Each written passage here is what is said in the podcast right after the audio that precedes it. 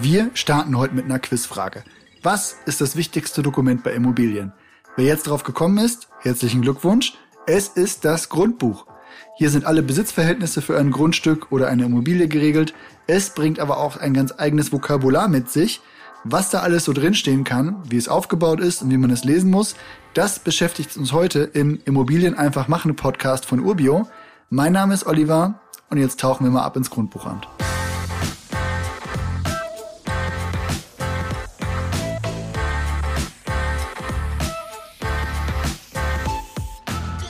Nina, ich habe das Gefühl, wir müssen vor dem Abtauchen in die Archive des Grundbuchamtes erstmal ein paar grundsätzliche Dinge klären, die dafür wichtig sind. Das erste ist das Thema Grundstück. Das bezeichnet ja letztlich nicht nur das Stück Land, das jetzt ich beim ersten Mal vielleicht damit assoziiert habe, sondern auch alles Unbewegliche, das damit fest verbunden ist, also Bäume, Sträucher und letztendlich und natürlich auch am wichtigsten die Gebäude. Ja, das stimmt. Und letztendlich ist es auch alles, was noch an Eintragung im Grundbuch ist. Also aus meiner eigenen Erfahrung kann das zum Beispiel auch ein Teil des Spielplatzes sein, der zum Gemeinschaftseigentum gehört. Der gehört dann zu den sogenannten grundstücksgleichen Rechten. Das ist jetzt vielleicht auch erstmal wieder so eine Vokabel, die sich ziemlich juristisch anhört und bei der man nicht so direkt weiß, was noch alles so dazugehört. Also, um dann ein bisschen Licht ins Dunkel zu bringen, Neben dem erwähnten Gemeinschaftseigentum gehört auch das Wohneigentum, das Teileigentum und das Erbbaurecht dazu. Das sind dann so Sachen wie das Treppenhaus, der Waschkeller, Sondereigentum an der Wohnung oder an Flächen, die zu Wohnzwecken genutzt werden. Ganz ehrlich, das letzte vergesse ich da oft, weil es für mich bisher keine Rolle für mich selbst gespielt hat. Ist vielleicht auch mal eine eigene Folge wert, weil es ja doch so ein paar Eigenarten hat, wie zum Beispiel, dass das Gebäude ja jemand anderem gehört als das Grundstück. Aber nähern wir uns mal weiter dem Grundbuch. Also sofern ein Grundstück jetzt mal mit oder ohne Immobilie oder eine Wohnung den Eigentümer wechselt, dann ist ja ein Eintrag im Grundbuch fällig. Ja, genau. In den meisten Fällen, also wenn du die Immobilie oder das Grundstück kaufst oder geschenkt bekommst, geht das über einen notariell beglaubigten Vertrag. Es gibt aber natürlich auch Fälle, bei denen du keinen Notartermin brauchst, aber trotzdem die Pflicht hast, das Grundbuch zu korrigieren.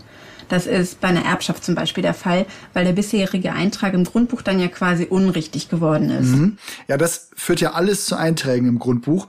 Und damit sind wir jetzt vielleicht nach kurzem Vorgeplänkel auch beim heutigen Thema angekommen.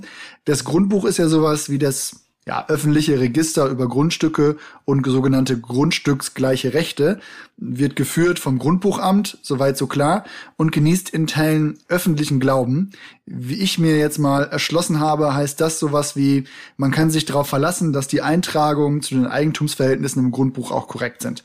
Was einem beim Kauf äh, ja klar wird, weil es ja auch immer wieder erwähnt wird, ist, dass es ja verschiedene Abteilungen im Grundbuch gibt, Vielleicht können wir da mal einsteigen und genauer darüber sprechen, wie das Grundbuch da eigentlich aufgebaut ist. Klar, gern.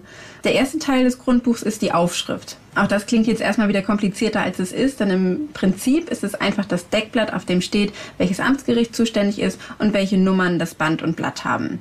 Dann als nächstes kommt das Bestandsverzeichnis. Da wird die Art, Lage und Größe des Grundstücks beschrieben. Die Infos kommen nicht direkt vom Grundbuchamt, sondern vom Katasteramt. Ja, stimmt die berühmte Flurkarte. Ich glaube, heute nennt man die auch teilweise Liegenschaftskarte.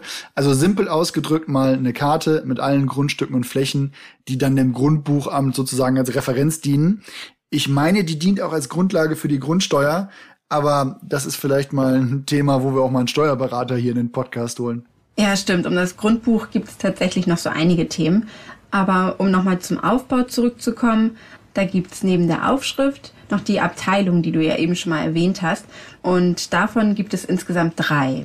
Fangen wir doch einfach mal ganz einfach mit Abteilung 1 an. Da findest du die Eigentumsverhältnisse und Informationen dazu, wann welcher Wechsel und aus welchem Grund stattgefunden haben. Da steht dann auch dein Name irgendwann drin, wenn der Kauf wirklich stattgefunden hat. Die Auflassungsvormerkung, die der Notar oder die Notare nach dem Abschluss des Kaufvertrags veranlasst und die verhindert, dass der Verkäufer bzw. die Verkäuferin zwischen Kauf und letztendlicher Umschreibung des Grundbuchs noch auf die Immobilie zurückgreifen kann, landet übrigens in Abteilung 2. Also in Abteilung 2 geht es dann ja um Lasten und Beschränkungen.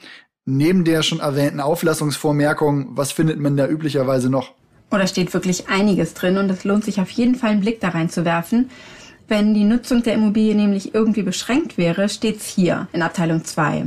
Unproblematische Einträge aus Käuferinnensicht sind meistens die Leitungsrechte des Wasser- und Energieversorgers, aber es könnte eben auch sein, dass hier Niesbrauchrechte oder Dauerwohnen bzw. Nutzungsrechte eingetragen sind. Dann könntest du die Wohnung beispielsweise nämlich nicht einfach so frei vermieten. Wenn die Gemeinde ein Vorkaufsrecht hat, steht das übrigens auch hier. Das musst du auch vorher abklären lassen. Und um nochmal auf die Erbbaurechte zurückzukommen, das wäre tatsächlich auch hier in Abteilung 2 vermerkt. Also neben diesen ganzen Beschränkungen gibt's ja dann auch noch Lasten. Was wären denn hier mal Beispiele? Da wir eben schon kurz das Thema Auflassungsvormerkung hatten, das ist ja quasi dein Schutz als Käufer bzw. Käuferin. Aber es gibt natürlich auch das Gegenstück, die sogenannte Rückauflassungsvormerkung. Die dient dem Schutz des Eigentümers bzw. der Eigentümerin und enthält Bedingungen, die du erfüllen musst.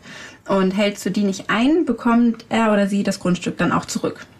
Ja, das klingt nach so einem klassischen Beispiel. Also Eltern übertragen den Kindern die Immobilie gegen ja, lebenslanges Wohnrecht und die Kinder verzocken sich irgendwo und kommen in eine finanzielle Schieflage. Also so ein Recht könnte die Immobilie dann vor Zwangsvollstreckung schützen. Ja, zum Beispiel. Zwangsversteigerung ist übrigens auch ein gutes Stichwort. Wenn du nämlich in die Insolvenz rutschen würdest, dann würde der Insolvenzverwalter dazu auch einen Vermerk ins Grundbuch einbringen. Schließlich sollst du im Fall der Fälle als Eigentümer bzw. Eigentümerin nicht mehr frei über das Grundstück verfügen können.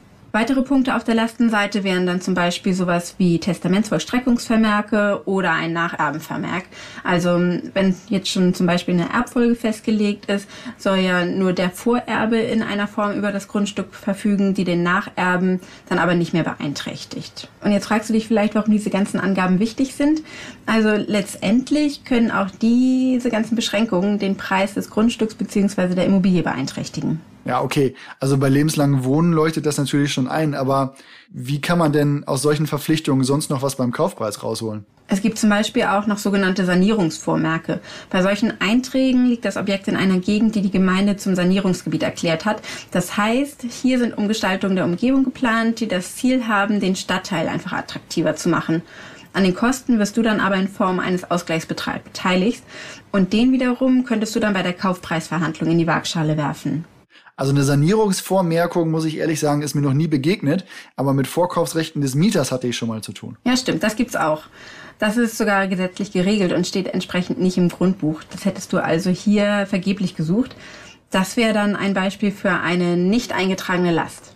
Anders ist das ja bei Vorkaufsrechten der Gemeinde. Die stehen, wie ja schon vorhin gesagt, auf jeden Fall im Grundbuch drin. Und wenn die Gemeinde davon Gebrauch machen möchte, muss sie im Einzelfall dann auch begründen, warum es der Allgemeinheit dient. Wenn du also von der Gemeinde irgendwann einen entsprechenden Bescheid bekommst, in dem sie ihr Recht ausübt, dann ist dein geschlossener Kaufvertrag praktisch sofort ungültig. Bei uns in Hamburg zum Beispiel wird das immer häufiger genutzt, mit der Begründung, dass bezahlbarer Wohnraum geschaffen werden soll. Im letzten Jahr wurden hier so zum Beispiel 700 Hektar Land für 101 Millionen Euro gekauft. Mhm. Ja, okay, das klingt ja äh, nach einem ganz ordentlichen Paket. Also inhaltlich nähern wir uns ja langsam der Abteilung 3 im Grundbuch, könnte man sagen. Also dem Bereich für die sogenannten dinglichen Sicherheiten wie Hypothek, Grundschuld und Rentenschuld. Hier dachte ich übrigens erst auch, wozu man Hypothek und Grundschuld braucht, aber beim näheren Hinsehen fand ich dann ganz interessant, dass die Grundschuld auch nach Abzahlung nicht automatisch gelöscht wird, sondern erst beim Verkauf. Ich habe mich kurz gewundert, hat aber dann tatsächlich den Vorteil, dass man auch nach vollständiger Rückzahlung die Grundschuld neu aufleben lassen kann, ohne da erneute Notarkosten zu zahlen. Wenn man die dann mit einem Verkauf löscht, dann zahlt das übrigens der Verkäufer bzw. die Verkäuferin. Also nur, falls man sich jetzt mal wundert, warum man auch als Verkäuferin eine Rechnung vom Notar bekommt. Hm, jetzt kommen wir aber, und das hatten wir im Podcast über die Alternativen zum Eigenkapital schon einmal erwähnt, zu den Rangfolgen. Was ist das genau? Die Rangfolge ist quasi die Reihenfolge, in der die Rechte bedient werden. Im Fall von Immobilien sind die Rechte ja meistens die Zahlung von Tilgung und Zins. Und wer im ersten Rang steht, bekommt also auch zuerst Geld, falls es zu einer Insolvenz kommt oder so. Was wir in einer anderen Episode schon mal besprochen hatten, wenn du einen Kredit aufnehmen willst, aber der erste Rang schon belegt ist, dann steigt einfach das Risiko der Bank im Insolvenzfall nicht die komplette Forderung zurückzuerhalten. Das heißt für dich dann im Umkehrschluss, dass du einen höheren Zinssatz zahlst an die Bank, die im zweiten Rang dann steht. Bei gleichrangigen Rechten gilt übrigens First Come, First Serve. Also die zeitlich früheren Rechte im ersten Rang werden zuerst bedient. Das nennt man dann auch sogenanntes Tempusprinzip. Sollen Ränge geändert werden, braucht es übrigens der Zustimmung aller betroffenen Rechteinhaber und Rechteinhaberinnen und den Eigentümer bzw. Eigentümerinnen. Etwas, das in diesem Zusammenhang vielleicht eher exotisch ist, aber nicht ganz unerwähnt bleiben sollte, wäre auch noch die Möglichkeit, einen Rangvorbehalt einzutragen. Also quasi schon mal einen Rang zu blocken, um später vielleicht eine Grundschuld oder Hypothek an dieser Stelle aufzunehmen. Hm, was wäre denn da mal ein Beispiel?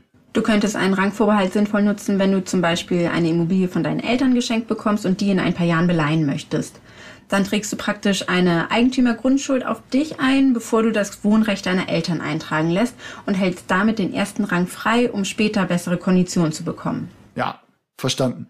Aber wie läuft das eigentlich bei Änderungen und Löschungen im Grundbuch ab? Die Bezeichnung Löschung ist in dem Zusammenhang vielleicht etwas trügerisch, denn es wird aus dem Grundbuch nämlich nichts rausgelöscht, sondern nur durchgestrichen. Im Grundbuchjargon sagt man dann auch gerötet dazu. Also soll etwas geändert werden, muss das dann der Eigentümer bzw. die Eigentümerin machen. In bestimmten Fällen, wie jetzt beispielsweise der Insolvenz, können das dann aber auch andere Stellen. Bei der Einsicht ist es ja so, dass immer wieder von berechtigtem Interesse gesprochen wird. Wer ist das denn neben den üblichen Verdächtigen wie EigentümerInnen, KreditgeberInnen oder Kaufinteressenten? Ja, da gibt es dann noch die anderen eingetragenen Rechteinhaber und Rechteinhaberinnen, wie jetzt zum Beispiel Erbberechtigte. Der Mieter oder die Mieterin einer Wohnung kann aber auch ein berechtigtes Interesse haben, um festzustellen, ob der Vermieter bzw. die Vermieterin auch der bzw. die Eigentümerin ist. Denkbar ist auch, dass Eigentümer und Eigentümerinnen angrenzender Grundstücke mal einen Einblick beantragen. Also im Prinzip ist dieser Begriff relativ weit auslegbar. Du brauchst aber schon einen sachlichen Grund. Also reine Neugierde wäre an der Stelle zu wenig. Also wenn mich jetzt ein Grundbuch mal brennend interessiert, was kostet das denn jetzt da mal Einblick zu bekommen?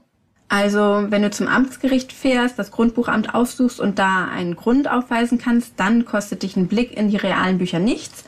Ansonsten kannst du Auszüge anfordern. Da weiß ich nicht genau, ob die Kosten immer gleich sind, aber die liegen meist so zwischen 10 und 20 Euro. Klingt tatsächlich überschaubar. Den Weg ins Grundbuchamt spare ich mir jetzt ehrlich gesagt doch erstmal trotzdem. Aber vielen Dank, Nina, für dein Abtauchen ins Archiv. Als ich Kolleginnen und Kollegen im Vorfeld zu dieser Episode mal gefragt habe, was ist das wichtigste Dokument für Immobilien, da kam sehr oft die Antwort Grundbuch. Bei der Nachfrage, was so drin steht, da endete das sehr oft mit der Feststellung, dass hier halt die Eigentumsverhältnisse aufgeführt sind. Jetzt wissen wir nach diesen paar Minuten, das ist auch richtig, aber es steht halt noch sehr viel mehr drin. In der Praxis vielleicht am interessantesten gibt's Vorkaufsrechte, sind Niesbrauchregelungen oder Dauerwohn- und Nutzungsrechte festgelegt? Liegt die Immobilie in einem Sanierungsgebiet? Gibt es Erbpacht oder andere Vorkaufsrechte? Alles interessante Einträge, um da keine Überraschungen zu erleben. Von daher haben euch diese paar Minuten Podcast hoffentlich nicht nur Spaß gemacht, sondern euch auch etwas schlauer gemacht.